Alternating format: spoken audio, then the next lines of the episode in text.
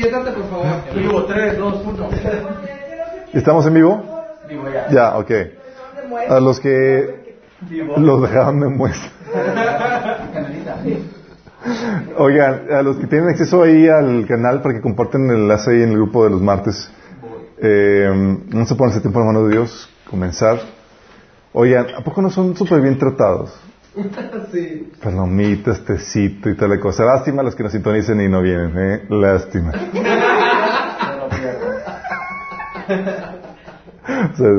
ya ni por el estudio, ¿verdad? Bueno, Señor, gracias, Padre, por este tiempo, Señor, que nos permites convivir y exaltarte, Señor. Gracias por este tiempo de alabanza. Y ahora te pedimos, Señor, que venga, Señor, y hables a través de la meditación de tu palabra, Padre. Que podamos salir de aquí sabios, entendidos, Señor, listos para hacer las obras que tú prestaste en mano para nosotros. Te lo pedimos en el nombre de Jesús. Amén. Ok. Hemos estado viendo serie de series, cuestiones de liderazgo, liderazgo para jóvenes y no tan jóvenes. Y hemos visto ya la filosofía básica del liderazgo, ¿sí? Cómo comenzar tu ministerio. Cuéntense todo eso, chicos. Es para ponerlos a chambear.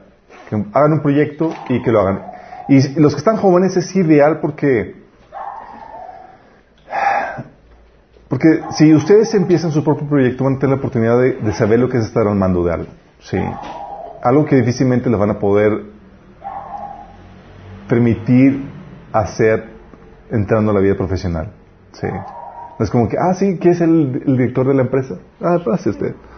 Difícilmente van a poder hacer eso. Pero cuando comienzas tu, propio proyecto te puedes ya tu auto eh, entrenar en cuestiones de liderazgo, sí. Entonces vimos cómo comenzar tu, ministerio, cómo se desarrolla el carácter de un líder y estamos viendo principios de trabajo en equipo. Y hemos estado viendo el principio de la cabeza, ¿se acuerdan? ¿De qué trataba el principio de la cabeza? Un repaso rápido. Nada más debe haber una cabeza, un líder que coordine, dirija, supervise y eh, ordene todos los esfuerzos dentro del equipo. ¿sí? Se requiere una persona. ¿Por qué una y no dos? Porque hay fenómeno. Porque ya es un fenómeno. Porque, en fin de cuentas, la voluntad de alguien tiene que prevalecer. ¿sí? Algo que hacían eh, socios de empresas y de, asociaciones es que, conociendo un principio y sabiendo la importancia de esto, pues obviamente son dos y, son 50 y 50% de socios en, dentro de la sociedad. Entonces, ¿qué hacen? Pues se tomaban turnos. Un año eh, eh, él dirigía la, empresa y otro año la dirigía el otro y así sabían cómo... Porque la voluntad de alguien tiene que prevalecer, ¿sí? Por eso también en la, en la, en la familia eh, vemos que Dios establece claramente ese principio del varón como, como líder de la cabeza, digo, de la familia. Vimos el principio de fidelidad. ¿Qué se recuerdan qué es eso? ¿De qué? Principio de fidelidad. De mantenerse hasta el fin. Next. Lo voy a probar todo, chicos. Yo no estuve. no te pusiste al corriente? Llegué tarde. ¡Ah! No, no, no, no, no, ser fiel a los del grupo y no a los de tu interés. Anteponer la agenda del grupo antes que la tuya, ¿se acuerdan? O sea, buscar hacer ganar equipo antes que buscar tus propios intereses. Sí, es muy importante para que el, equipo funcione. ¿Sale? Vimos también el principio de interdependencia y de efectabilidad mutua. ¿Se acuerdan que es, que es el, el, el, que tú, el hecho de que formas parte de un equipo tienes un rol, una responsabilidad y que por lo mismo vas a afectar a los demás, por lo mismo tienes que ser confiable, ¿se acuerdan? Y lo que te hace, ¿qué es lo que te hace confiable? Vimos las cuatro Cs de la confiabilidad. El principio del compás, ¿alguien se acuerda? Chan, chan, chan, chan, Estoy seguro de que sí, pero el compás no de mantener la mira del objetivo. Saber a dónde te diriges es saber el, el, a dónde vamos, el por qué vamos allá y cómo vamos. Exactamente. Y por eso es importante de evaluar constantemente los resultados para que no desviarnos de la dirección. ¿sí?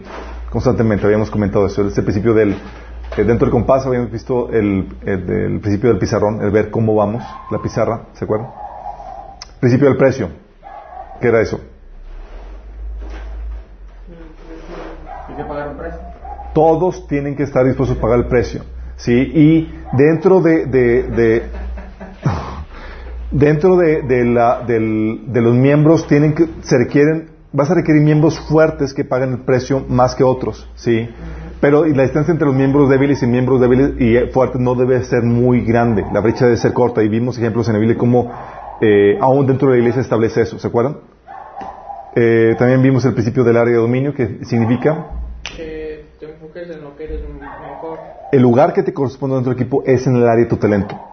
Sí, si no vas a causar, no vas a estar dando, eh, dando tu mayor riqueza al equipo, habíamos comentado. Sí. Eh, el principio de las reservas, ¿cuál era? Siempre que Ah, siempre tener tener alguien que. Alguien ayude o que eh, tener alguien en la banca. Ejemplos de la Biblia. Siéntense, adelante, adelante, chicos. si quieren. Ah, Jesús. Jesús, ten- ¿quién te- cua- ¿cuántas personas tenía Jesús en la banca? 70. 70 personas, chicos. Qué grueso, ¿verdad? ¿Tú cuántas tienes en la banca? Yo estoy en la banca. Aquí también hay espacio, ¿eh? aquí cabe. Sí, aquí. No te va a pellizcar. Ponerte la toma. Quiere cámara. Ok, um, vimos ok, el principio de las reservas, vimos el principio de la manzana podrida. Hay que eliminar lo que que lo podrido para a lo podrido, así como esto podrido. Hay que eliminar al podrido. No, hombre, chicos, ya ven de qué se trata. Sí, ¿no? Que hay que eliminar lo que pueda afectar a los demás. O... Que el po- si, si tienes alguien podrido, te empieza a putrificar todo. ¿A qué, a qué nos- la levadura, ¿no? Es el principio de la levadura. ¿A qué nos reímos con lo podrido, chicos? O sea, con. Mal, actitudes negativas, exactamente, actitudes negativas. ¿Cómo qué actitudes negativas? Pesimismo, ¿se acuerdan? Sí. Competencia egoísta, donde estás... eh, oye, ¿cómo, ¿cómo distingues una competencia egoísta? Sobresalir. A costa del otro. Y cuando el otro gana, Se enoja. Se enoja. Y la Biblia enseña que cuando el otro, se, el otro gana, debes de gozarte con los que se gozan. ¿Sí? Gozarte con los que ganan. Gozarte con los que se ganan. Fíjate, fíjate que eso... Y darle saque a los que pierden. Fíjate que eso le estaba enseñando a mi hijo Josías, tiene cinco años, porque él no puede tolerar que alguien más le gane. Sí. Alguien más gana, ¿y sabes qué hace? Llora. Sí. Y así estamos muchos de nosotros. Decimos, mira, gózate con los que, te go- con los que se gozan, pero porque él ganó. No, es, tienes que aprender a ser buen perdedor. Eh, al principio la manzana podría también era eh, la rebelión, que era otra mala actitud. ¿Y qué es, lo que, qué es lo que tienes que hacer cuando hay una manzana podrida, cuando hay malas actitudes? Quitar ¿Quitar qué? El elemento que está con... Antes de eso, no tan por todo, así, ah, mala actitud, vale, despedido. No, pues. Tratar, sí, tratarlo para que cambie. Corregirlo. Tarjeta amarilla, tarjeta amarilla. Corregirlo.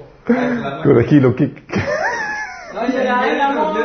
Habíamos comentado, una es tomar control del micrófono, quitarle el micrófono, ¿se acuerdan eso? ¿Se acuerdan los aislar a la manzana podrida? Sí. Oye, ¿se acuerdan cuando, cuando Moisés llevó, trajo a los doce, eh, mandó a los doce espías, diez tenían eh, mala actitud, y ellos hablaron a todo el pueblo, ¡eh, está mal, nos van a llevar con los gigantes, son más gra-". y tomaron control del auditorio, chicos. Sí, ¿y qué aprendió? ¿Qué, qué, ¿Cómo cambió la estrategia este Josué la- cuando envió a sus espías? ¿Qué hizo Josué? En, en privado. pregunto. Los envió en privado y los está en privado. A ver, díganme el, el reporte. Sí. Y ya, si hay una buena información, vamos, sí. Pero controlaba el micrófono. También Jesús, ¿se acuerdan? Cuando había una mala actitud, la contrastaba inmediatamente. Sí. Sí. Y en público, para que todos así como que Aprendieran. aprendieran. Exactamente. ¿Se acuerdan cuando Pedro, Señor, empezaba con- quería met- meter la, la actitud de la, de la pity party? ¿Se acuerdan? Que eso no te contesta, Señor. Y Jesús voltea con los demás. ¿Quieren venir conmigo? Están, tienen que estar dispuestos a dar su vida. Si no, ahí se ven. ¿Se acuerdan qué también cambió la actitud que todos después, Señor, yo voy a dar mi vida por ti hasta el final y toda la cosa? Sí, pero, pero ya tenían buena actitud, no lo iban a hacer, pero... Pedrito, antes de que cante el gallo tres veces me vas a negar. Pero ya tenían una, ya habían cambiado la actitud, ¿estamos de acuerdo? Sí. Eh, el principio de la manzana podrida, habíamos habíamos visto eso. Y vamos a ver el principio de la unidad. Ok. Sorry. Ah, principio de comprados, principio de precio, principio de dominio, principio de reservas. Manzana podrida.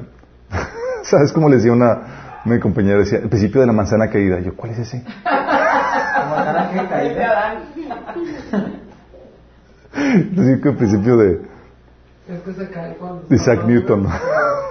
Y algunas Ok, el principio de la unidad es algo muy importante y la Biblia lo enfatiza bastante, ese principio de la unidad. Sí.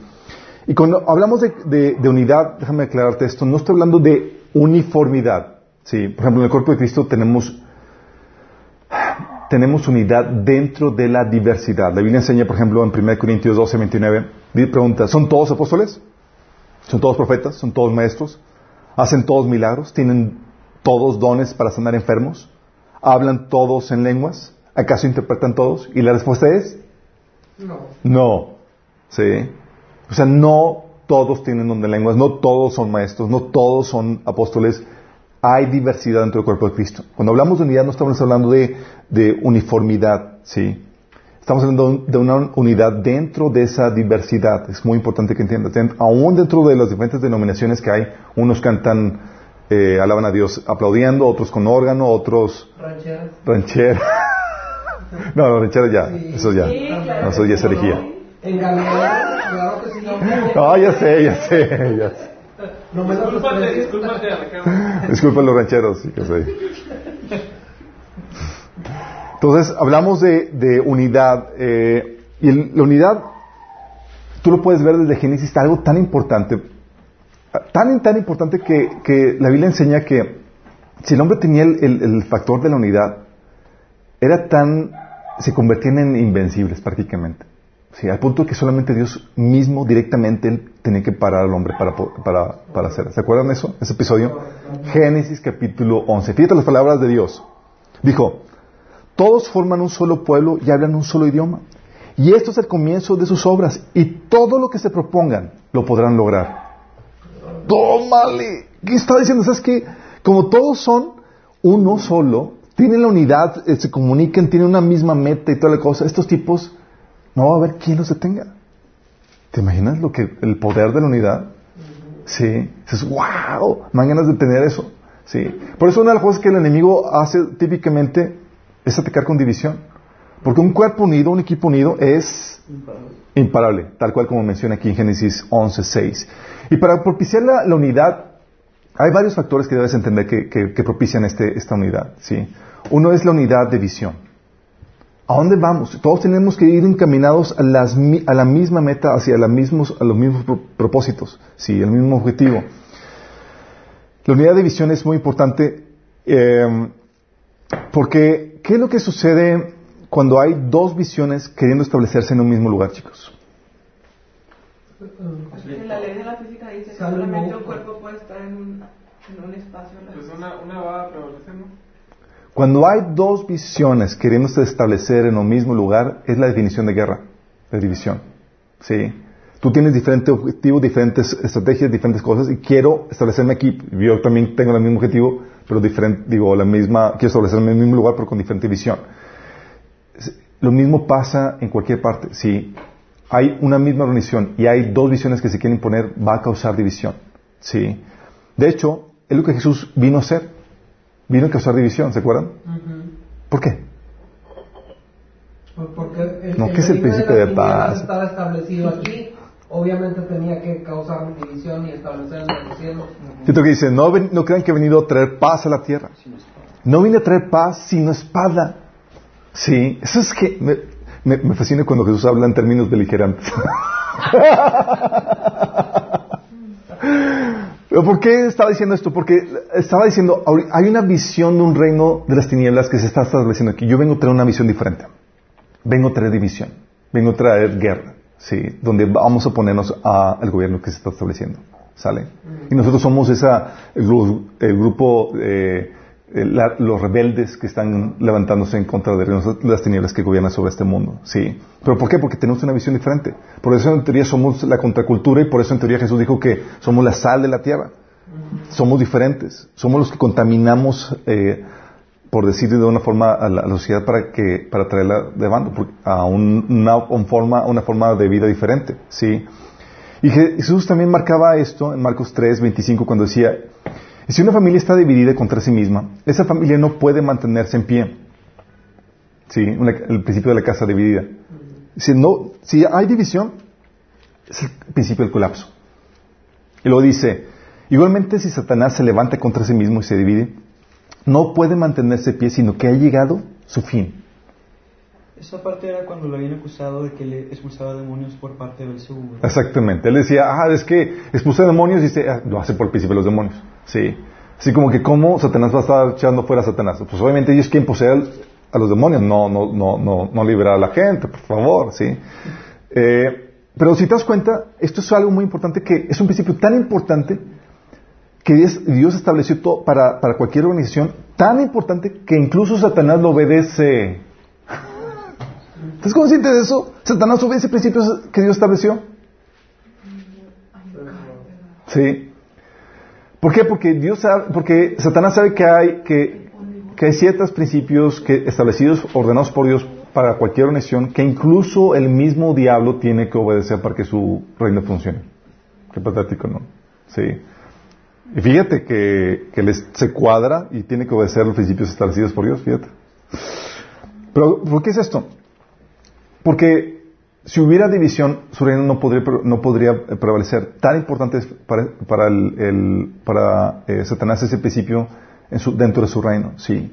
Obviamente la forma en que logra la unidad es con los métodos que no vamos a aplicar dentro de, de, con nosotros, sí. Pero él aplica el principio, por eso, de la famosa frase de divide y vencerás. Y vencerás. Sí. Es principio básico de cualquier guerra y el enemigo lo que ocasiona. Entonces, ¿qué va a ocasionar para, para, para eso? Va a ocasionar esa división. Afortunadamente Dios le saca provecho a la división dentro del cuerpo de Cristo. Sí, porque muchas veces Dios ocasiona la división porque esos tipos no se quieren multiplicar. la forma de multiplicarse es, vamos a dividir los chicos, sí. Ejemplo de divisiones que Dios aprovechó. Que Dios aprovechó. La torre de Torre de Babel, Dios quiere que se dispersaran, es una. Otra división que Dios haya aprovechado. Ah, de este, Abraham y Lot. Abraham y Lot, sí. Y también otra, otra división fue la de Pablo y Bernabé, ¿se acuerdan? Eran un equipo de trabajo, nada más que por diferencias en visión en cuanto a, a, a, cómo llevar a cabo el ministerio, se separan. Lo que, hicieron, lo que hizo Dios fue aprovechar para distribuir o dividir los esfuerzos, sin multiplicarse. ¿Cómo, entonces, la forma en que, en que tú te conviertes en una amenaza para el equipo, ¿sabes cómo es? Tratando de imponer una visión diferente a la del líder. Y, es una tentación muy fuerte, chicos, porque cuando tú estás trabajando en un equipo, en una organización, en una iglesia y demás, a veces no, te gusta para dónde va la, organización. ¿sí? Y, tú tienes una idea más hermosa, más bella de cómo hacer las cosas. Pero cuidado, ¿sí? Porque si tú tratas de establecer una visión diferente, o sea, tú, tu posición no es la establecer la visión.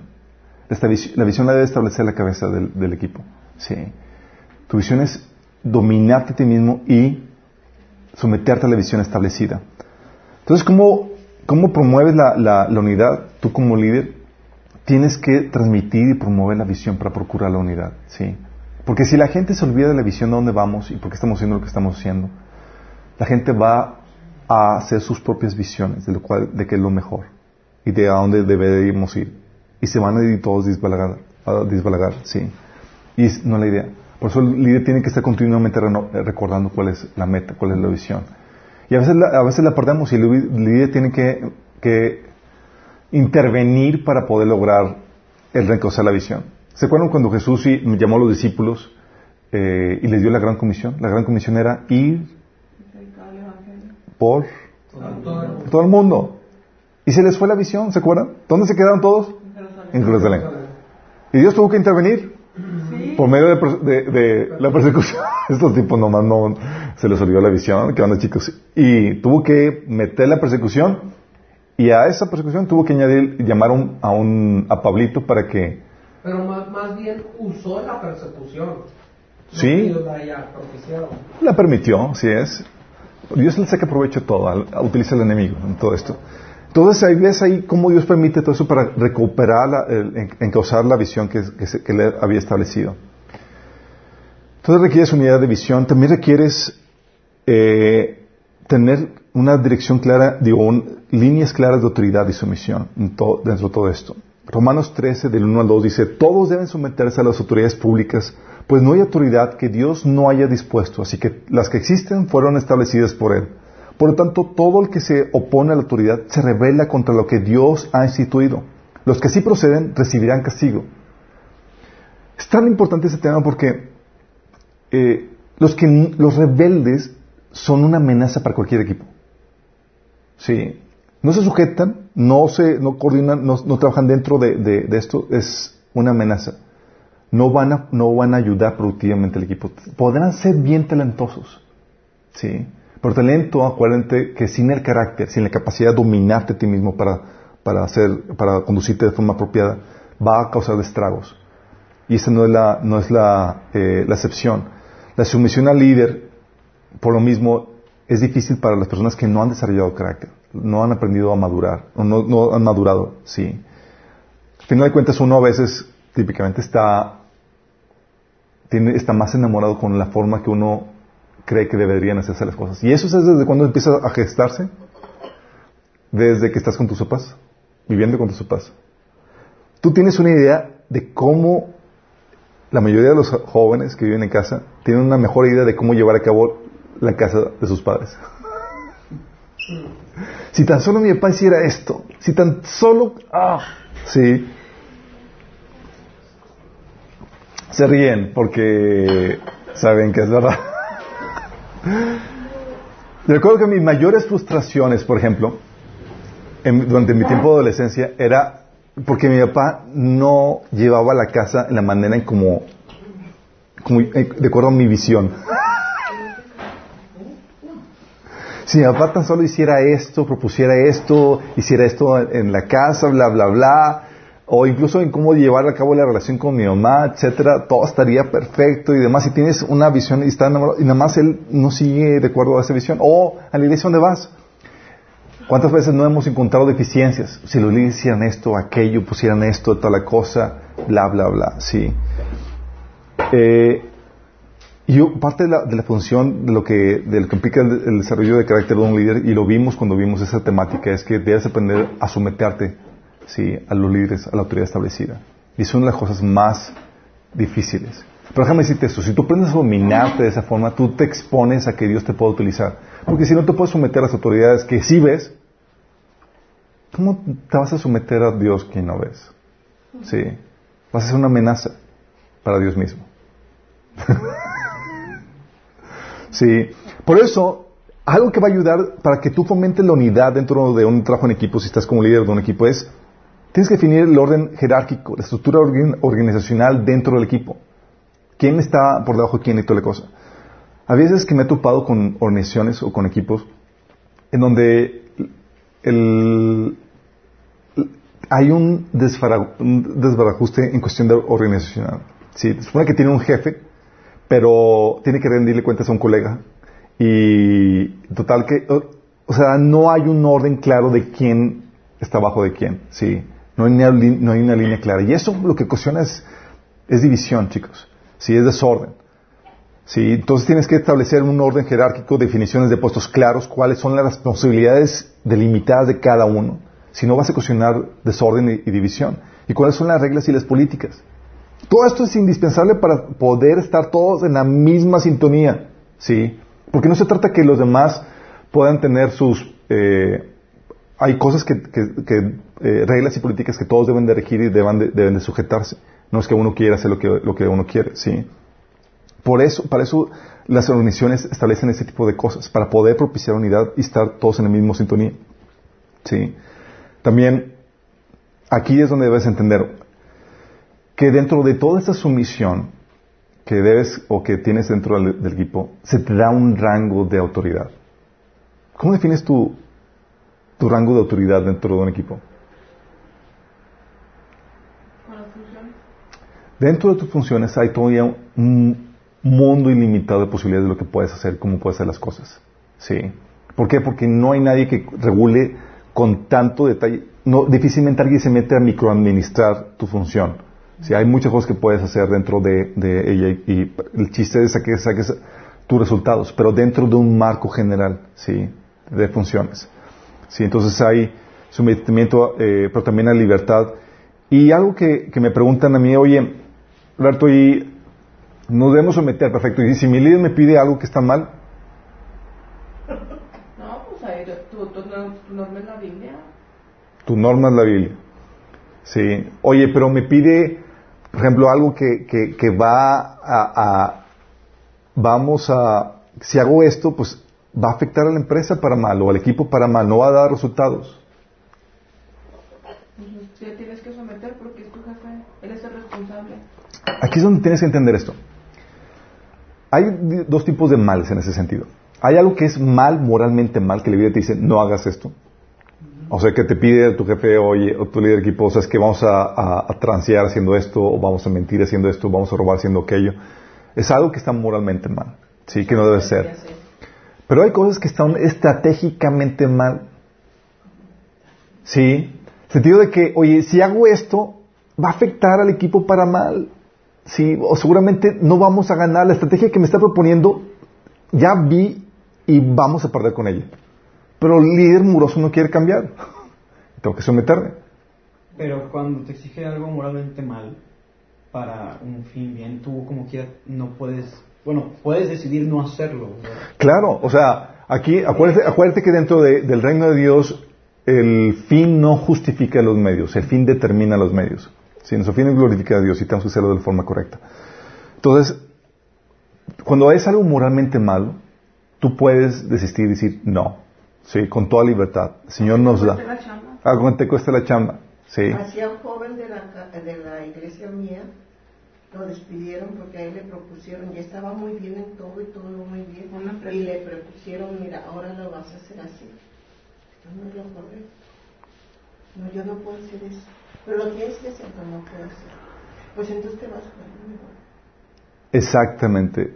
Eh, es algo que, que debes de entender. Cuando es algo moralmente malo, zafos. Si tienes que tú cortar por lo sano como cristiano. Pero cuando es algo estratégicamente malo que dices, oye, esto va a hacer perder el equipo, te tienes que someter, aunque haga perder el equipo.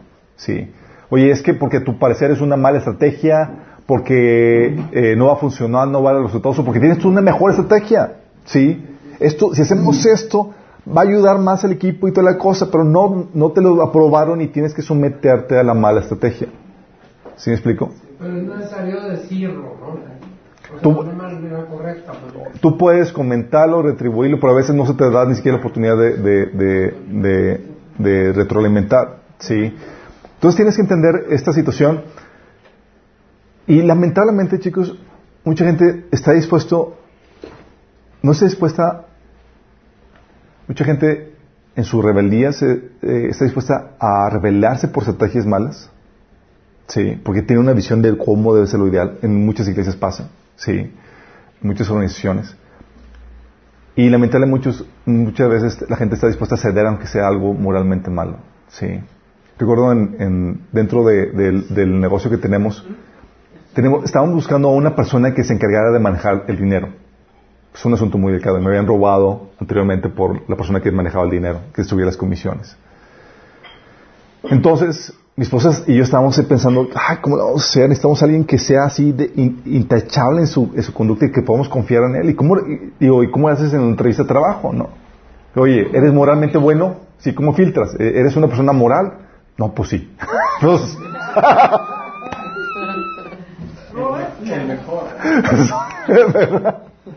¿Cómo la haces? Digo, eh, te expones a una situación que es compleja. Entonces, lo que lo que le dije a mi esposa, ok, haz esto. Sí. Dentro de la entrevista al final, no, dile, oye, si la persona tiene perfil, le comentas que necesitamos a alguien que nos ayude a maquillar los números para que no se den cuenta que les estamos robando a los agentes. Ah. Oye, de las 20 personas, 18, sí, claro, lo que necesite. Estábamos así, o sea, pasaron varios días de, entrevistas y estábamos tristes a ver la tremenda situación, la terrible situación moral. Obviamente nos ventaneaste en Facebook.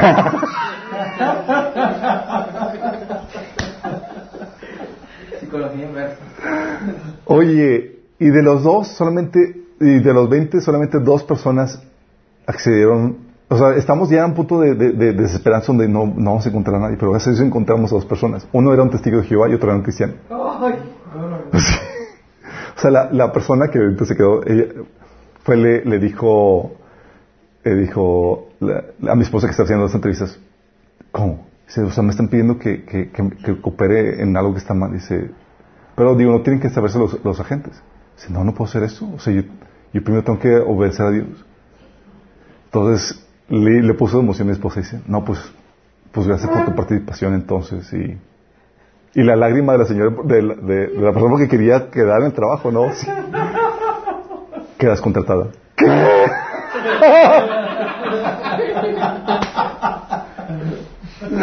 Pero, qué, qué, terrible, sí. O sea, difícilmente te encuentras con ese tipo de, de, fidelidad a Dios en, en, situaciones. A veces nos vendemos... ¿Varas? Sí, varas. Sí. Y entonces dentro de esta jerarquía de, autoridad y sumisión, ¿qué es lo que, si tú te conviertes en una amenaza, si uno si no estás dispuesto a someterte a la autoridad establecida, y otro también si, si promueves procesos o formas de hacer las cosas diferentes a las que se te, a, las que establece la autoridad. ¿Sí? Oye, te, te, hace que, dice que hagas esto, pero no, ahí vas y haces otra cosa. ¿Sí? O promueves una autoridad diferente a la establecida. Sí, dices, ¿sabes qué? Mejor vamos a poner a otra persona, o vamos a cambiar, o vamos a boicotear el, trabajo. Así como lo hizo Absalón, ¿se acuerdan? Él quería ponerse como autoridad y quiso, quiso eh, levantar al equipo, al, pueblo, en contra de David.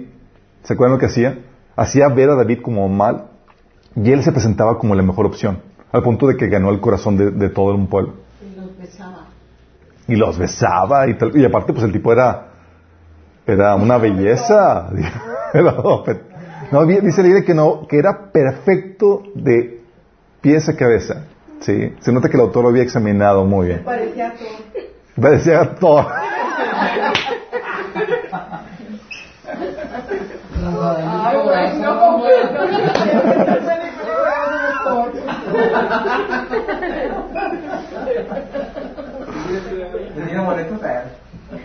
Sí. Entonces se requiere unidad de visión, autoridad de sumisión. Acuérdense que dentro de eso se requiere poner bien las reglas del juego, si no va a haber división en cuanto a, cómo, a los procedimientos y todo eso. Y también se requiere algo muy importante para propiciar esta unidad, integración y comunicación. Fíjate lo que dice Génesis 11, del 1 al 9. Les voy a leer todo este pasaje. Dice, en ese entonces se hablaba un solo idioma en toda la tierra. No era español, chicos, no se emocionen. Dice, al emigrar al oriente, la gente encontró en una llanura la región de Sinar y ahí se sentaron.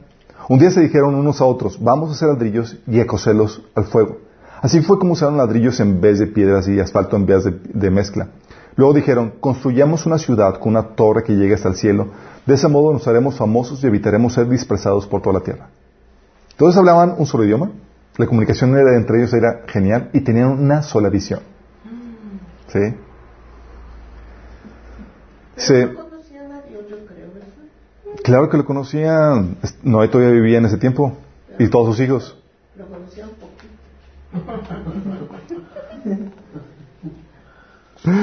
Dice, pero el Señor, luego dijeron, uh, ok, pero el Señor bajó para observar la ciudad y la torre que los hombres estaban construyendo. Y se dijo, todos forman un solo pueblo y hablan un solo idioma.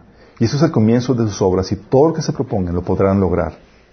Será mejor que bajemos a confundir su idioma para que ya no se entiendan entre ellos mismos. ¿Qué quería hacer Dios para causar la división?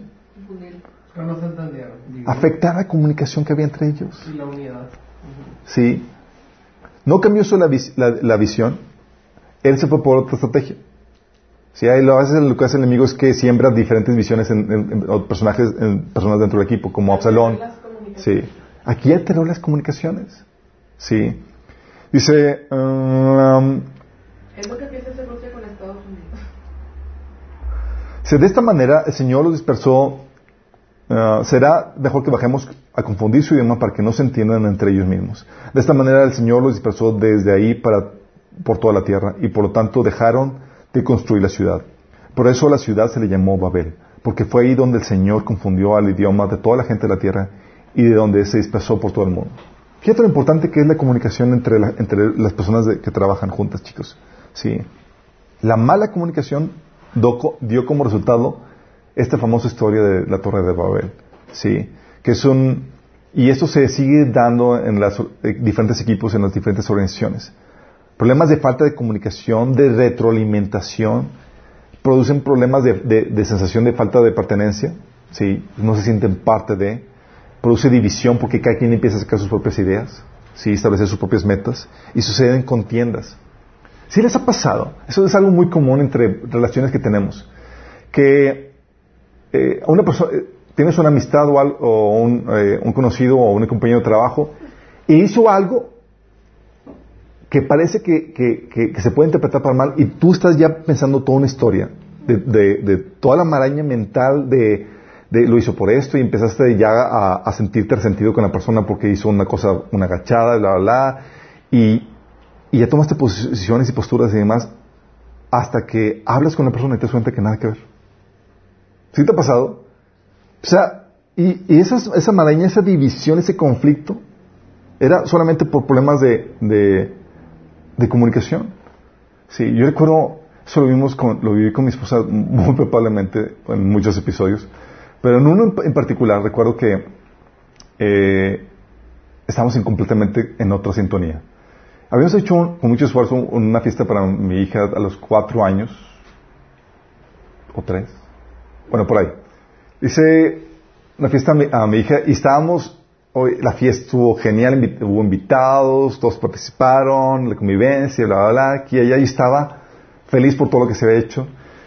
Y ya al final de despedir a los invitados, eh, de recoger todas las cosas y todo eso, pues yo esperaba un felicidades, genial. Nos subimos al carro, ya cierra la puerta y lo primero que ella hace es que empieza a llorar. Ah. Yo, ¿qué onda? Y empieza a salir todas las faltas y todas las fallas y todo lo que me salió, todo lo que hice mal. Yo, oh". y yo esperaba mi felicitación.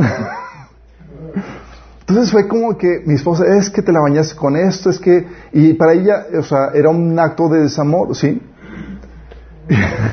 Por todas las cosas que, que, que, me había hecho, que yo ni sabía que se esperaban de mí. No estaban las especificaciones. No, es que las mujeres tienen un, eh, tienen un libro integrado de, de, relaciones que saben de forma natural que hay que hacer, ¿no? El hombre tiene que estudiarlo. Entonces, ¿qué pasó? Fue, eh, o sea, tal, ella estaba haciendo ideas así, conjeturas de, de cuanto cosas que yo hacía y, e interpretaban mis, mis, mis intenciones y lo veía todo mal. Entonces yo tuve que explicarle y hacerle ver cuál era mi posición. O sea, yo venía de un contexto donde mi papá no hacía nada en cuestión de, cumpleaños y tal cosa. Entonces para mí, dentro de mi contexto, lo que había hecho, lo poquito que, que, que se pudo ver, era ¡wow! Pero yo sé que su papá, venía, su familia venía de un contexto donde lo que yo hice era lo mínimo y era lo, lo era X, sí, y mi, mi contexto era super plus ultra todo lo que yo Entonces, ¿qué había pasado? Problemas de comunicación. Por, eh, si no hubiéramos hablado, hubiera sido un conflicto donde ella hubiera malinterpretado mi posición como lo peor, sí, de lo peor. Al hablar, lo que, lo que es que se, se resolvieron divisiones y conflictos entre nosotros. ¿Pero por qué? Porque la comunicación entre los miembros del equipo es muy importante.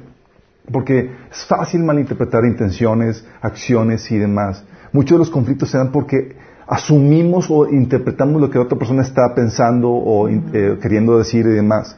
Por eso la importancia de la comunicación entre los, entre los, entre los miembros del equipo. Por eso es necesario que haya comunicación y no solamente comunicación, actividades de integración dentro del equipo. Eso ayuda bastante. Dinámicas de, de, integración dentro del grupo.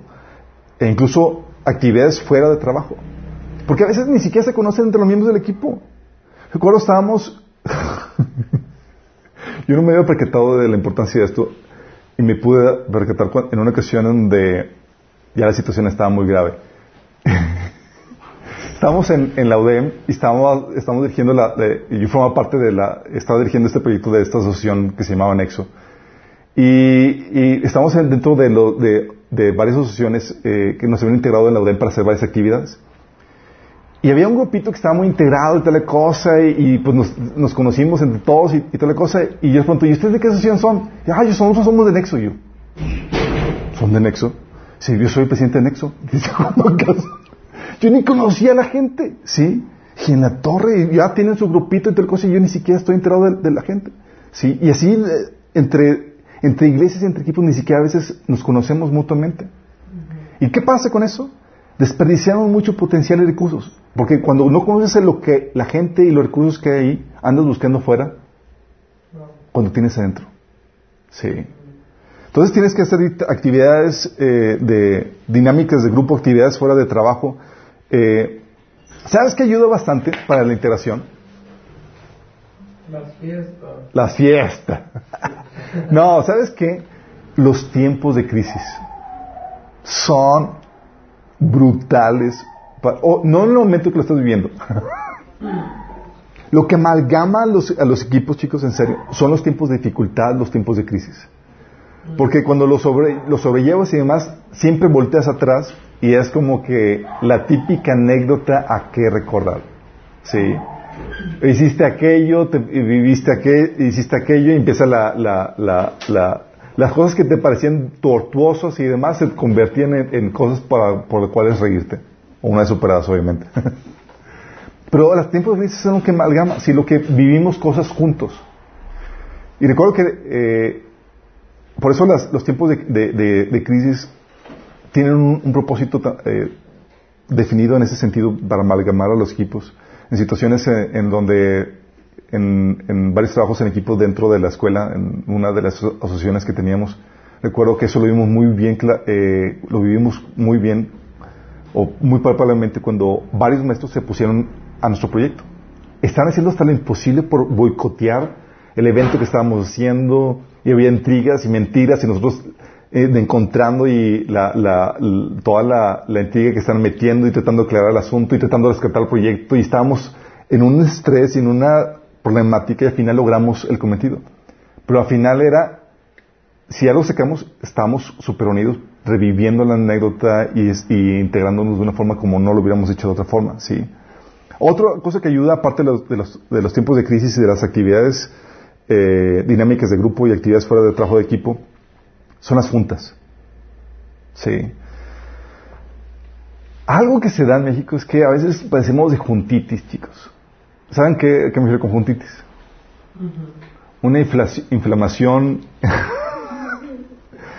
en el en la periodicidad y en la longitud de, la, de las juntas, sí. No, me refiero a una, una junta bien hecha ayuda mucho a la integración, pero juntas bien planeadas.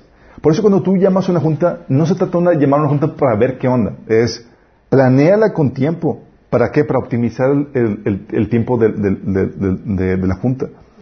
Eh, si hay poca gente, se te facilita tener juntas frecuentes. Juntas frecuentes entre mucha gente es muy complejo. ¿Sí? Y cuando vas a una junta, a veces la problemática es, bueno, ¿cómo, a quién invito? ¿O cómo, bajo qué, cómo parto de esto? Y algo que te va a ayudar es que define a la gente importante. A veces no siempre van a tener todos el horario y la disponibilidad para entrar. Pero tú lo bases en, en base, no a la mayoría, sino en base a la gente importante que tiene que estar ahí. ¿sí? Hay diferentes responsabilidades dentro del trabajo en equipo y tú debes de determinar quiénes son los, los, pilares que, que, necesitas dentro de ese, de ese equipo. ¿sí? Oye, si tú estás coordinando la junta en equipo, por favor, haz acto de presencia. A veces donde Empieza la gente, ¿sí? Y si no vas, nómbrate siquiera un representante. Y no tengas juntas por rutina. Siempre debe haber una razón expresa para la junta, ¿sí? Eh, la comunicación también que te, para mantener la comunicación algo que te ayuda es manténlos informados de lo que sucede dentro y fuera del equipo. Cómo va la organización afuera, las estrategias y demás. Algo que ayuda son boletines, chicos. Sí. O el mantener juntas informativas. En iglesias, ¿sabes? Hacen eso. Muchas veces en iglesias, organizaciones hacen eso. Por ejemplo, tienes a las personas, a las juntas que son para las de adentro. ¿Y qué hacen los directivos de, las organizaciones? Explican cómo vamos, los resultados, cómo va el equipo, los cambios, las estrategias y demás. Por ejemplo, a nosotros como gentes de seguros, vamos a una junta de, una compañía de capacitación y lo primero que hace, por ejemplo, ABA Seguros, es, antes de la capacitación, una junta para explicarte cómo vamos como equipo. ¿Sí? La estrategia, los cambios, los números, los porcentajes, bla, bla, bla. Eso es importante para que te sientas integrado. ¿Sí? Pero una cosa es tener la, junta para con los de dentro y otra junta es tener la junta para los de afuera, los afiliados. ¿Sí? Porque hay gente interesada. Por ejemplo, en el orfanato está la junta del equipo, pero están también las personas, los padrinos, los que ayudan, los que cooperan. Ellos también, para que se sientan enterados, tienes que mantenerlos informados. ¿Sí? Entonces hay gente que es tu equipo y gente que son tus afiliados o tus clientes, a los cuales también los puedes formar parte, los puedes hacer sentir integrados. Puedes mantenerlos informados. Puedes publicar información. Puedes... ¿Sabes qué, hacen las universidades para eso? A los exalumnos, por ejemplo, nos envían boletines o, las revistas de la, universidad del cual formabas parte. Y todo sientes el, apego, el, el, contacto con las novedades, los eventos que hicieron, la escuela, exactamente. Es parte de la estrategia, ¿sí? Porque va, eventualmente van a requerir que participes en algo, en un donativo, en un evento, bla, bla, bla, ¿sí? Y eso, eh, algo que también ayuda es la política de puertas abiertas. ¿Alguien ha escuchado? Política de puertas abiertas. Política de puertas abiertas me refiero a que tenga, a que tenga la, disposición a que cualquier persona te pueda abordar, aunque seas el líder. Si hay gente que todo con mi secretaria o todo con, por medio de la otra persona es que cualquier persona te pueda abordar en cualquier momento y pueda expresar sus inquietudes, es ideal para la integración del equipo. Sí, que no te pongas trabas en cuanto a que no, no puedo, estoy muy ocupado, etcétera. Sí, la, la, política de puertas abiertas. Y la otra cosa que te ayuda, que es el, cuatro, el cuarto punto para poder propiciar la unidad, es darle identidad al grupo, al equipo. Por eso una de las cosas que, que, tú haces para, para, pues, cuando presentas el proyecto y formas parte de tu equipo es no solamente establecer la misión, no solamente establecer la visión, no solamente establecer los roles, las responsabilidades, ponle nombre. Sí. Eso ayuda a que la gente se sienta integrado, sí. Eh, los símbolos son muy importantes dentro de un equipo, chicos. Muy importante logotipos, banderas, himnos, porras, rituales, tradiciones, esas cosas que pareces, ah, ¿por qué la gente lo hace? Porque son cosas, actividades únicas que no se comparten con ningún otro, grupo que te hace sentir parte de. Sí. Por ejemplo, tú tienes en números 1.52, fíjate lo que dice. Dice, todos los israelitas acamparán bajo su propio estandarte y en su propio campamento según sus escuadrones. ¿Sabes qué tenían los israelitas que los identificaba como un equipo? estandartes con su propio logotipo, con su propio diseño y demás. En la Biblia ves eso que se fomentaba, chicos. Sí.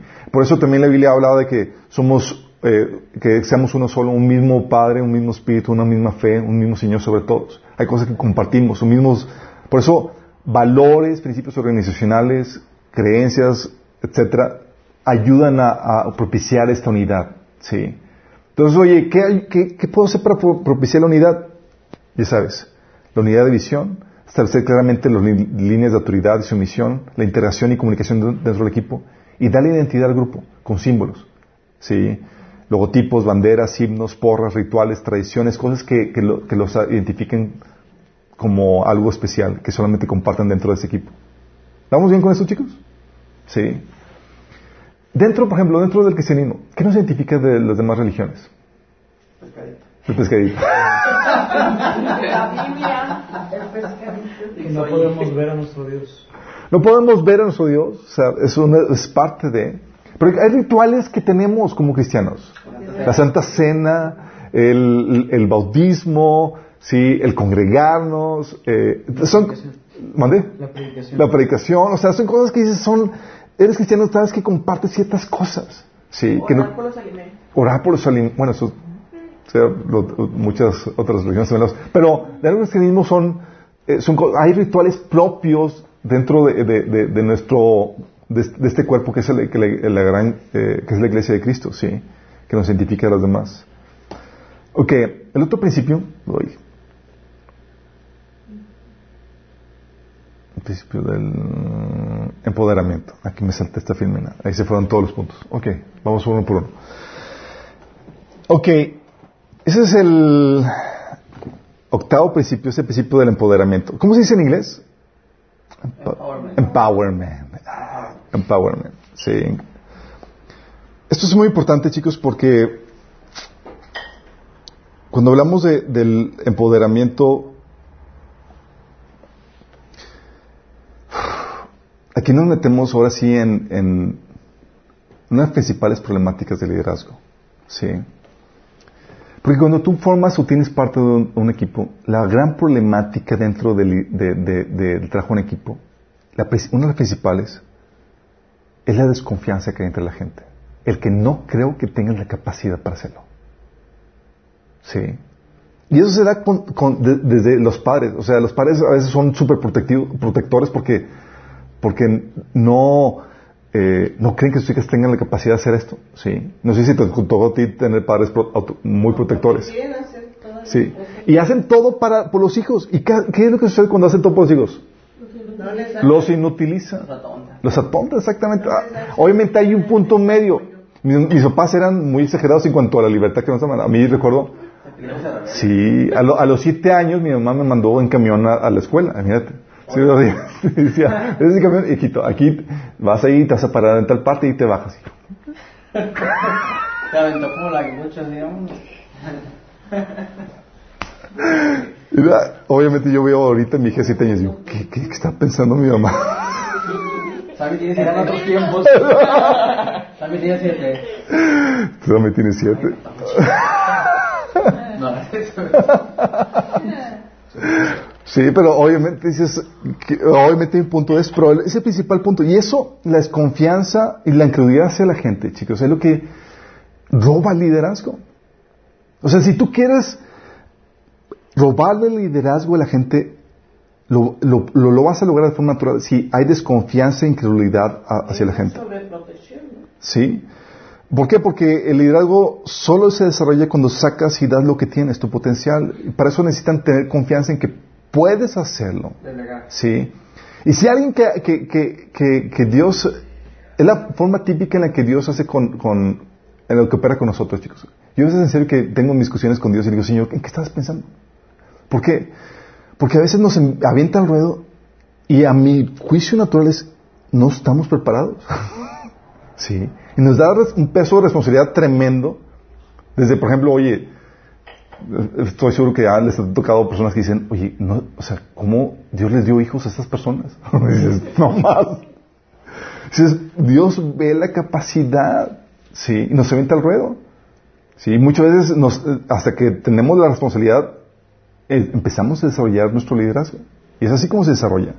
Pero se necesita que confíen en ti, que, que crean que eres capaz de hacerlo. Sí.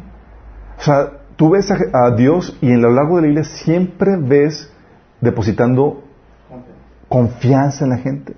Desde el Antiguo Testamento, famoso caso con Jeremías, dice, tú vas a ir y ser profeta de las naciones. Dice, Señor, yo soy yo solamente un niño. No digas que es un niño. Sí. Y muchas muchas veces sí somos. Exactamente. Pero nosotros los humanos sí somos bien desconfiados en esto. Sí. Y la incredulidad y desconfianza entonces te roba el liderazgo. ¿Y sabes lo que hacemos en vez de desarrollar nuevos líderes? Sí. Para proteger la organización y el equipo. Lo que hacemos es que caemos en la burocratización. ¿Saben qué, es la burocratización, chicos? No me digan que es el gobierno. El gobierno tiene burocratización, pero ¿qué es? Que postergan. Que postergan, que me, me, hacen, me dan mis citas hasta dos meses después. o sea, cosas, procesos innecesarios. Te voy a explicar qué es la burocratización. Términos sencillos, en cuestión de liderazgo. Son los esfuerzos por reemplazar a un líder a través de métodos, reglas, políticas y políticas organizacionales y procesos democráticos. o sea, no tengo una persona competente que tenga el criterio para poder llevar a cabo este trabajo. Entonces, ¿qué hago? Le pongo, saturo toda una organización con reglas, métodos, políticas organizacionales y procesos democráticos que ayuden a, conducir la, la organización por un buen proceso. Sí.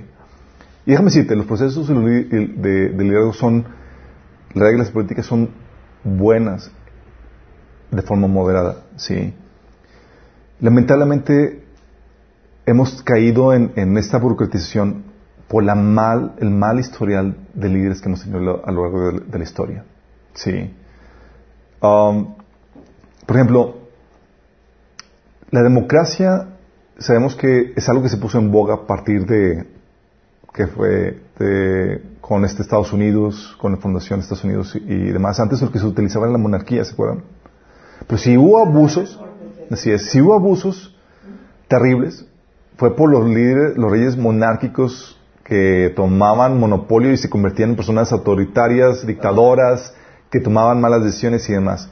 Entonces hubo muy malos líderes, pero también hubo buenísimos líderes como el rey David. Sí. Que permitían eso. Bueno, por el mal liderazgo que, tu, que, hubo, en, por ejemplo, en el gobierno, hubo filósofos políticos como John Locke, no sé si alguien lleva teoría política, ¿no? Ok, John Locke fue un, cristiano que desarrolló temas de política. Y lo que propuso para evitar los abusos del mal liderazgo, ¿sabes qué fue? Límites constitucionales. El líder no puede hacer lo que sea. Vamos a establecerle los límites constitucionales al, poder gubernamental. Perfecto.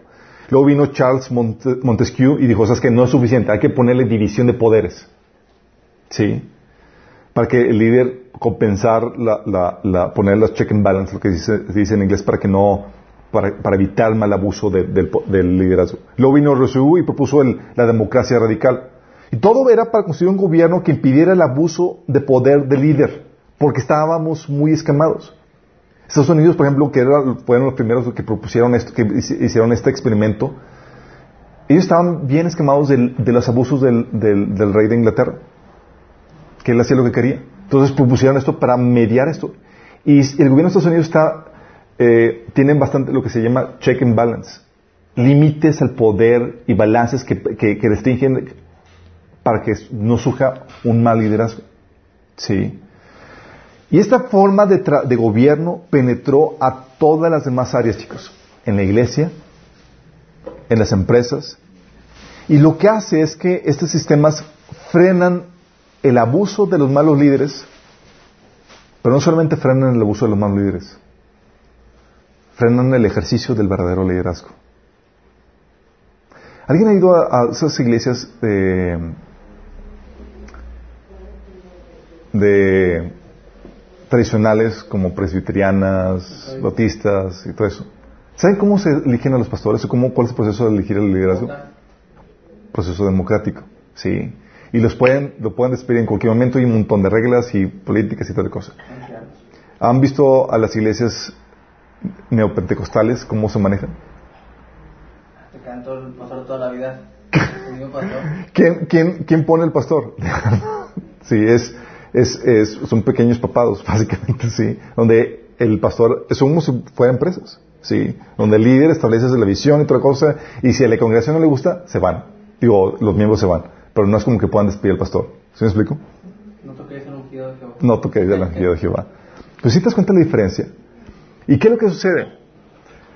Que este sistema burocrático lo que hace es que opaca, eh, está diseñado para, para uh, para impedir que surja el mal liderazgo, pero ahoga el ejercicio del buen liderazgo. ¿Sí explico? Y ahorita quiero que, entendamos, vamos a ver cómo, cómo, va a estar, cómo va a estar eso. Eh, y déjame aclararte, este, este no es un error, eh, esto es un error en el sistema, chicos. Porque la forma ideal para compensar el ejercicio del mal liderazgo no es establecer un sistema burocrático. Tal vez va a haber momentos en los que sea necesario hacer eso. Pero el momento, lo ideal, en vez de trabajar eh, en poner un sistema que trabaje por sí solo sin la necesidad de liderazgo, lo ideal es trabajar en el desarrollo de buenos líderes. Y eso es bien complejo. Es bien complejo, pero si se logra, haces que las organizaciones y los equipos revivan de una forma impresionante. Sí. ¿Sabes lo que una, hay un caso de, eh, cuando estamos estudiando eh, administración de empresas en la, en, la, en la, escuela, nos recomendaron leer un libro que era eh, de un CEO que tomó, se tomó, tomó cargo de una, de una aerolínea que estaba ya en, prácticamente en quiebra. Y unos cuantos meses, ¿sabes lo que hizo? La levantó a convertirse en la primera. Y dices, ¿cómo, cómo lo hizo? ¿Sabes lo que hizo? Desarrolló liderazgo, se quitó las políticas y burocracias y demás, y ¿sabes lo que hizo? Volteó el esquema. En vez de pasar todos los procesos de políticas y demás para, para que la toma de decisiones provenga del CEO, ¿sabes lo que hizo? Lo que hizo fue que la toma de decisiones venía desde abajo, con las personas que tenían la relación con el cliente. Sí. Antes las personas no podían tomar decisiones porque tenían que tomar había ciertas reglas, no podían, no, no podían ellos tomar eh, criterio propio porque dependían de sus, de sus superiores, bla, bla, bla. Pero quienes estaban en, la, en, la, en, el teje maneja, la, en la, problemática, en el día a día, eran los que tenían contacto con el cliente. Todo lo que él hizo, una de las cosas que, aplicaron, que aplicó el que levantó la, la empresa, fue darle a ellos la libertad para que tomaran las decisiones de acuerdo a su criterio. Y les desarrollaba el criterio correcto para que tomaran buenas decisiones. Entonces, oye, en la aerolínea y demás, que se le que se, hubo una situación donde, se donde el cliente tenía una problemática ellos tenían libertad para tomar decisiones críticas, incluso como trazar un vuelo y demás, para compensar al cliente. Los clientes obviamente se sentían sumamente atendidos, bien tratados y demás, al punto de que la aerolínea que estaba en quiebra se fue. ¿Pero por qué? Porque desarrolló liderazgo de la gente. Ya no era reglas políticas donde no puedes tomar tu propia decisión, porque hay cosas donde se, depende de tu criterio, porque tú lo estás viviendo. Y se espera que ejerzas criterio. Es decir, que desarrolles tu liderazgo para que puedas, cómo resolver las problemáticas que tienes. ¿Sí? Tú ya no tenías que pedir permiso a nadie más para ver si hacían esto o aquello. Eran, va a ayudar al cliente, se puede hacer con el costo mínimo, bla, bla, bla, y lo resolvía. Imagínate lo que hacían. ¿Sí? Y eso dio la vuelta a todo esto. Pero muchos tienen la problemática de que delegar a algo, a alguien, es un dolor de cabeza. Porque la, por la desconfianza. De hecho, no sé si han escuchado el famoso, la famoso texto que habla acerca de la problemática de delegar a alguien. Dice, como todos saben, un ejecutivo no tiene prácticamente nada que hacer excepto decidir lo que se debe de hacer. Pedir a alguien que lo haga. Escuchar razones de por qué no se debe hacer ¿Por qué otra persona lo debe hacer? ¿O por qué no se debe hacer de modo, por qué se debe hacer de modo diferente? Supervisar para que, para ver si el asunto se ha hecho, solo para descubrir que no. Preguntar por qué. Escuchar las excusas de las personas que deberían haberlo hecho. Supervisar de nuevo para ver si el asunto ya se hizo, solo para descubrir que se ha hecho de manera incorrecta. Mostrar cómo se debió haber hecho. Concluir que mientras que se estaba haciendo, mientras que se estaba haciendo, quizás se pudo haber dejado como estaba. Preguntarse si no es el momento de deshacerse de una persona que no puede hacer algo bien. Reflexionar que la persona probablemente tuvo, tiene cónyuge, una familia grande, y que seguramente cualquier sucesor sería así de malo o peor. Considerar cuán simple y mejor se habría realizado el asunto si no se hubiera hecho, si uno se hubiera hecho, si, si lo hubiera hecho uno, uno mismo en primer lugar meditar con tristeza que uno lo pudo haber hecho de modo correcto en 20 minutos. Y en la manera que se han puesto las cosas, uno ha tenido que pasar dos días averiguando por qué le ha tomado tres semanas a alguien hacerlo mal. ¿Sí me explico? Es así como que, ay, voy a delegar esto, sí.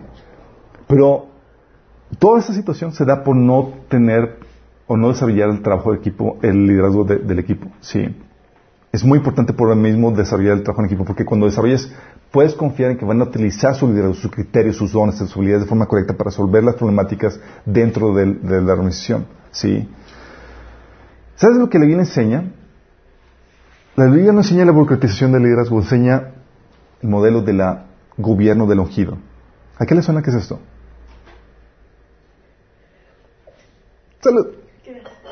Gobierno del ungido, ¿qué le suena, chicos?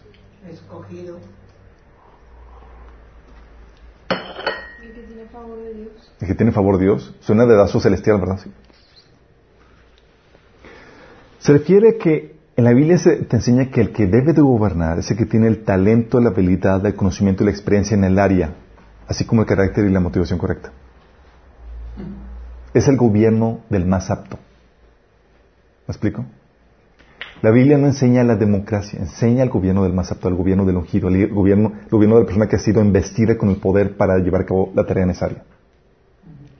Qué diferente, ¿verdad? Sí. Y eso es lo que hace, eh, lo que hace que sea, que sea diferente el concepto de, burocratización al concepto de liderazgo, porque cuando alguien, cuando las reglas y las normas sobrecogen el liderazgo, lo que hace es que se convierte, el líder se convierte en un chofer en vez de un capitán. Lo que hace es cuando el gobierno es más apto es que él establece la visión, él es el que empapa entusiasmo a la gente y el que va dirigiendo a todo el equipo. Y la Biblia te enseña un montón de, ejemplos en cuanto a esto. David ungido para ser rey, personas ungidas para hacer, para eh, hacer trabajos de artísticos y demás. Y lo que hacían era, Dios ponía a las personas, cuando habla de que la Biblia te ungió, ¿sabes a qué se refiere? ¿Se acuerdan cuando vimos básicos del cristianismo? Significa que Dios te invistió de poder para llevar a cabo una tarea. Eso es la unción. ¿Y los cristianos, chicos, son ungidos así como el Antiguo Testamento? ¿No? Sí. Sí, sí pero con el Espíritu Santo. Sí, la unción siempre es con el Espíritu Santo. Sí. Sí, ¿no? O sea, no te ungen con aceite así literal. Pues toda la gente, ¿no? Sí, sí, el símbolo. Fíjate lo que dice la Biblia en 1 Juan 2, 27. Dice, en cuanto a ustedes, y habla de nosotros, la unción que de Él recibieron permanece en ustedes. Y no necesitan que nadie les enseñe. Esa unción es auténtica, no es falsa. Y les ha enseñado todas las cosas. Permanezcan en Él tal como Él les enseñó. Lo que dijo en Hechos 1.8. La unción que recibimos, chicos, es para trabajar. ¿Sí? ¿Se acuerdan que habíamos platicado que el Espíritu Santo se recibe de dos formas? Una para salvación y otra para trabajo. ¿Se acuerdan? Básicos de cristianismo, ¿se acuerdan? Claro. Acuérdense, ¿cuándo recibieron el Espíritu Santo los, los, los, discípulos? Wrong. ¿Cuándo? No, cuando... Jesús sopló sobre ellos. ¿Cuándo Jesús sopló sobre ellos? Antes de, de, de la ascensión. Ese es la recibir el Espíritu Santo para salvación. Pero Jesús dice, hey, en Hechos 1.7, cuando venga el Espíritu Santo sobre ustedes, recibirán poder y serán mis testigos tanto en Jerusalén como en toda Judea, Samaria y hasta los confines de la tierra. Esta unción que está hablando aquí, está hablando, esta, de recibir el Espíritu Santo está hablando de la unción que era homónimo del Antiguo Testamento. A los personajes del Antiguo Testamento los ungían y venía el Espíritu Santo para investirlos, para darles una habilidad especial para una tarea. Poder especial. ¿Sí? Y ese es el ejemplo que, marca. Al cristiano también viene el Espíritu Santo y lo inviste poder. Entonces recibieron el Espíritu Santo en, en, Juan 20 para salvación, pero tuvieron que esperar hasta el Pentecostés para recibir la investidura del poder del Espíritu Santo para ejecución, que es diferente. Pero entonces si Jesús les había soplado, o sea, se los prestó nada más por un momento, ¿no? No. Pero, o sea, si tenían el Espíritu, ¿por qué Pedro le dijo, no, porque una cosa es recibir el Espíritu Santo para, para salvación. Por ejemplo, cuando las personas se entregan a Cristo, reciben el Espíritu Santo, se convierten en templos del Espíritu Santo. Pero una cosa es estar, tener el Espíritu Santo como templo y otra cosa es que el Espíritu Santo se active sobre ti para ejecutar o llevar a cabo una, una función. ¿Sí? Porque en una Santa Cena Él también les dijo recibir el Espíritu Santo. ¿Mandé? Eh, en los Evangelios Jesús también les dijo a los discípulos que recibían el Espíritu Así es. La Biblia menciona dos, dos formas de recibir el Espíritu Santo. Una es para salvación. todos los que creen son bautizados y sellados con el Espíritu Santo, Efesios 1.13. Pero hay otro que es el bautismo del Espíritu Santo, que es el recibir el Espíritu Santo para ejecutar una tarea, una función, ¿sí? La cual somos llamados. Es diferente. Eso lo vimos en básicos cristianos, ¿sí?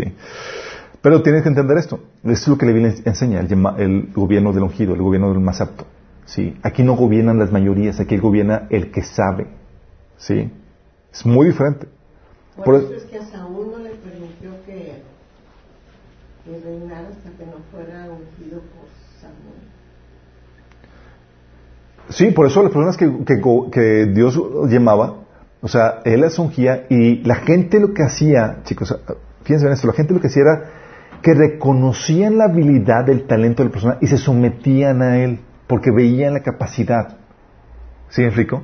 Por ejemplo, David, ¿por qué lo ungieron? Aunque, aunque, había sido ungido como rey, ¿se acuerdan que el pueblo también lo ungió? Y lo ungió porque ellos le decían a David, David, tú eres el que nos has sacado a las batallas y has dirigido nuestras batallas desde que el Señor te lo demostró. ¿Y qué es lo que sucede? Es lo que sucede, eh, lo que sucede es que esa unción lo que hace es que atrae que la gente se someta a ese liderazgo. Porque se, se prueba y se manifiesta como genuino. Sí. Aquí no es porque mis Juan Camaneigo vienen, sino te lo estoy demostrando. Y la gente lo, lo se somete a eso. Un liderazgo nato, ¿no? Liderazgo del ungido, o liderazgo del más apto. Sí. Eh, o liderazgo nato o neta, o como sea. Eh, ok, entonces, liderazgo burocrático, vamos a ver algunas características.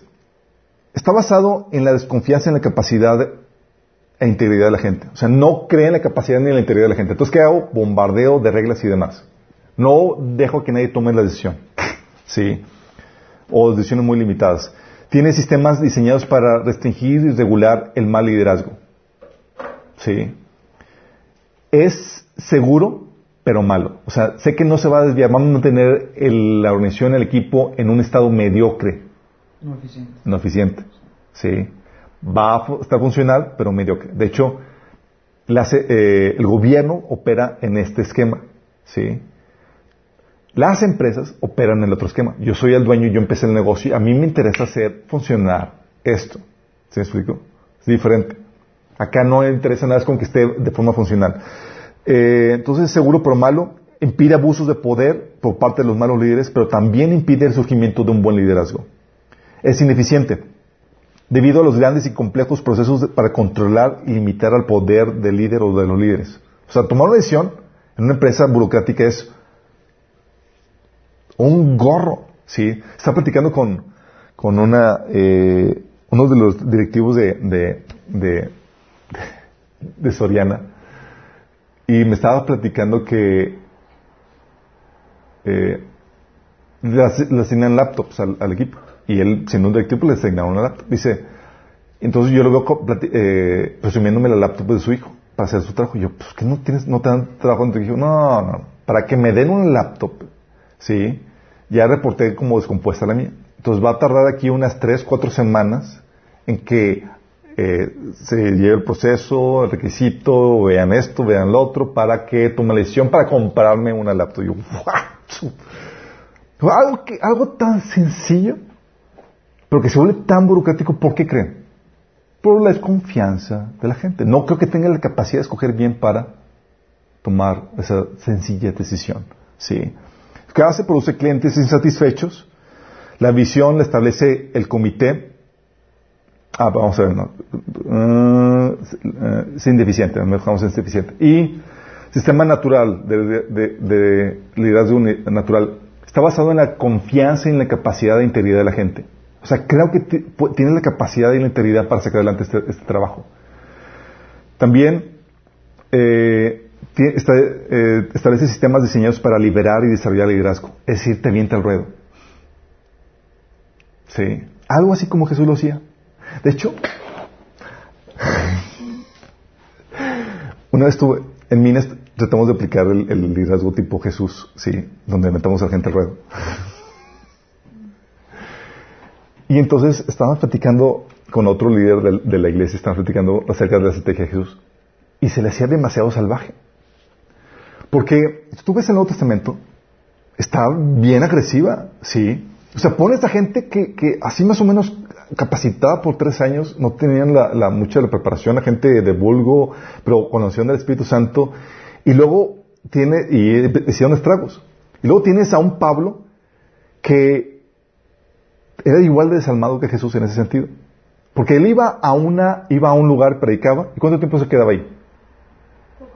Muy poco, y luego ya nombraba a pastores. Y dices, en la torre, tú eres el líder, tú eres el anciano, te encargan, bla, bla.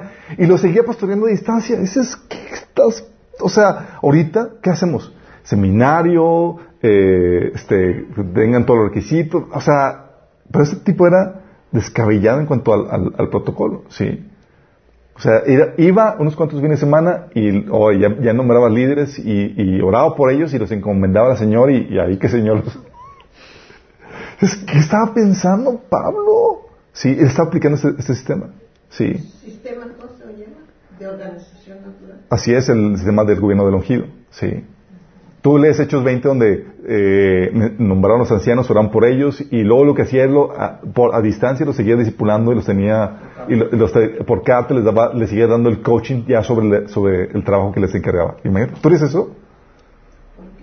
O sea, nombrar pastores así a, a quemar ropa, está complejo. Sí, pero es lo que hacía. Era, o estaban con ellos, formaban la iglesia y decían, chicos, al rato vengo. Sí. Por ejemplo, la iglesia de Tesalonicenses. ¿Cuánto tuvo con la iglesia de Tesalonicenses? Tres fines de semana, chicos. Todo María es una iglesia en, en, tres fines de semana. Está, sí, pero pues... pero por eso alcanzó a conquistar todo el imperio romano. Este tipo, de hecho, dice, mi inspiración es compartir el evangelio donde no se ha compartido.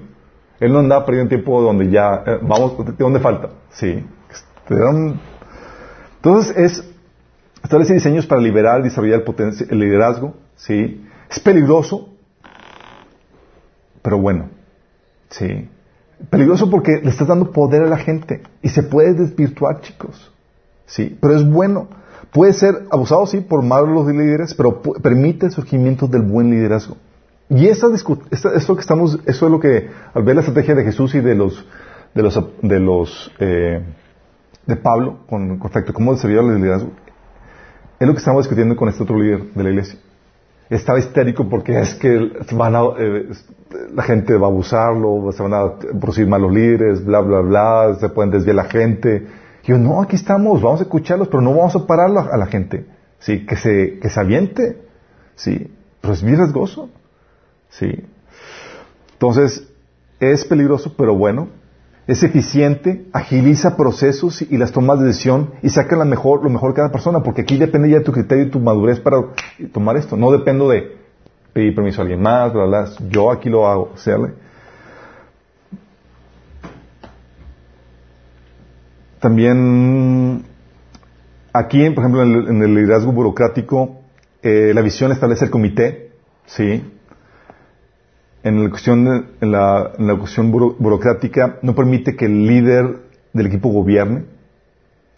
Eh, ¿Por qué? Porque la decisión la toman ¿qué? Siempre de forma democrática. En las típicas iglesias de, tradicionales es toda la decisión es mayoría de votos, ¿sí? Y no, no es, no sigue el principio de la decisión la toma el que tenga el conocimiento y la capacidad para hacerlo, el más apto. Sí, por ejemplo, eso lo está, lo está aplicando este López Obrador con la de, con lo del aeropuerto. aeropuerto. Dices, oye, tienes a la, a, ¿cuánta gente experta en temáticas de finanzas, inversión, construcción, toda la cosa hay en México como para que puedan tomar una decisión apropiada?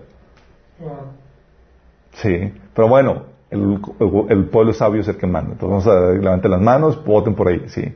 Y ese es lo que se maneja en la burocracia. ¿Por qué? Porque se trata de pedir un mal liderazgo. La burocracia no toma en cuenta a los subordinados. Eh, eh, entonces está la burodemocracia cuando toman eh, la, decisión de forma democrática o la burocracia en que no, toma en cuenta a los subordinados ni le da libertad para que gobierne su área porque las reglas establecen todas las políticas y todo lo que hay que hacer. Sí. Que también los líderes son débiles. Eh, bastan líderes débiles para su buen funcionamiento. No necesita un, líder bueno eh, con alto liderazgo porque con el líder más mediocre va a funcionar la cosa.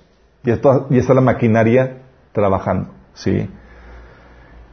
Y se guardan más las formas y procesos que los propósitos y los objetivos. Aquí lo, lo principal es mantener las formas y los procesos establecidos.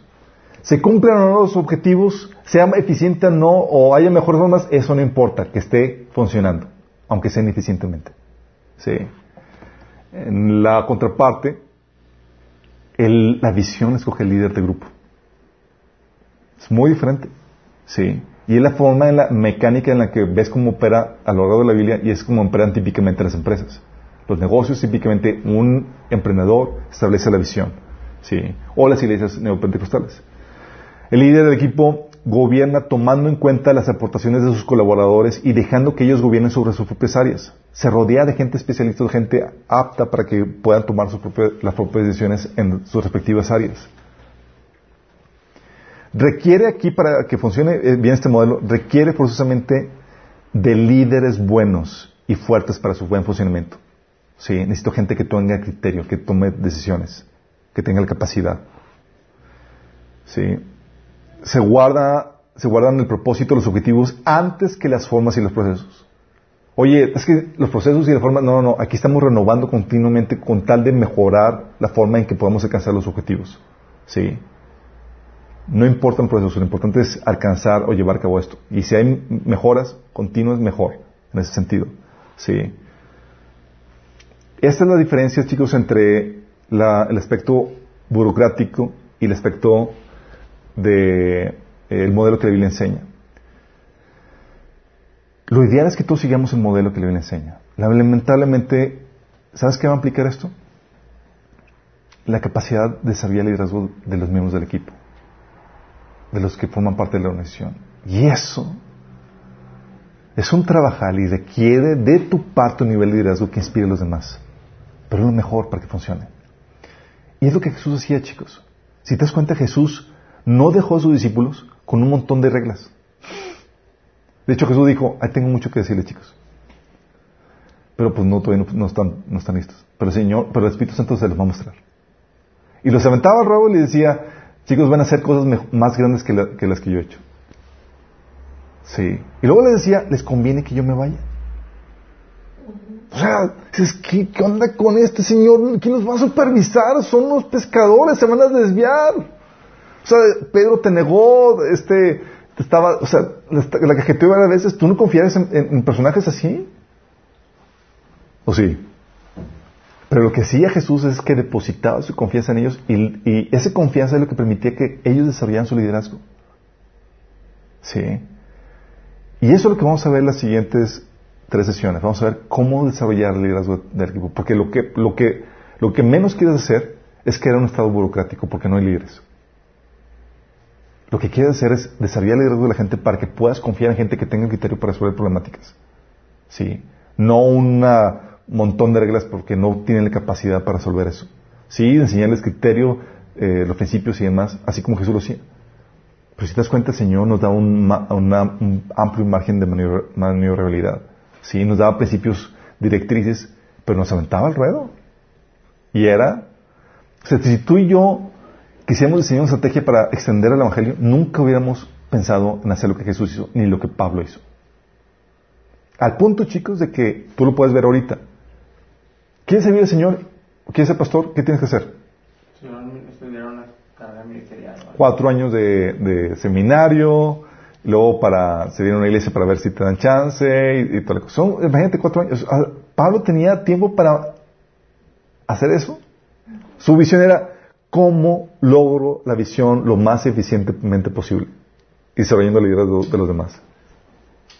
Y fíjate, ver el Nuevo Testamento era súper aventado, ponía gente más y más o menos ahí estaba, los organizaba y a distancia los seguía coachando en eso. Al punto de que tenías iglesias donde había un desorden total. ¿Te acuerdas Corintios? ¿Cuáles eran las problemáticas de Corintios? O sea, en las santas cenas se ponían borrachos. O sea, ¿qué onda con esta gente? sí. ¿Qué onda con esto?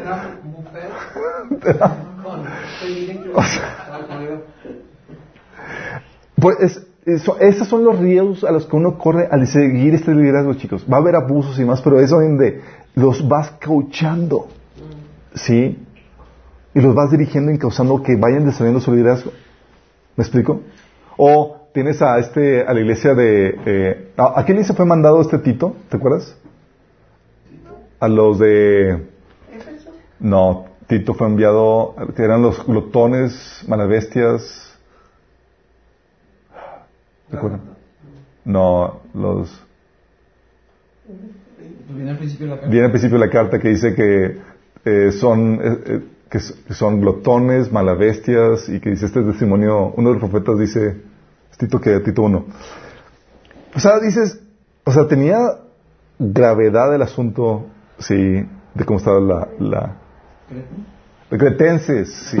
Los de Cretenses. O sea, dice Pablo, esos tipos son de lo peor.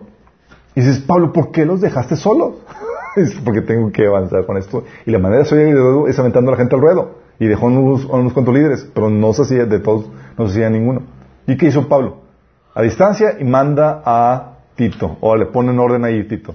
Luego manda a Timoteo y va cochando y va dirigiendo mientras que los puso a trabajar. Nosotros no aventaríamos a ninguno al ruedo hasta que esté completamente listo. Pero este es el liderazgo que el Señor nos enseña a desarrollar. Que confía en la gente, que puede, que los capacite para que puedan desarrollar eso. Sí. Muy arriesgado, ¿verdad? Sí, es Pero es parte de, sí. La contraparte es que era una cuestión burocrática que opaca todo el proceso. Sí, Dios quiere llevarnos en este, donde desata todo tu potencial. ¿Sale? Entonces vamos a ver cómo se veía el liderazgo de la gente las próximas tres sesiones para luego ver el secreto. Vamos a orar.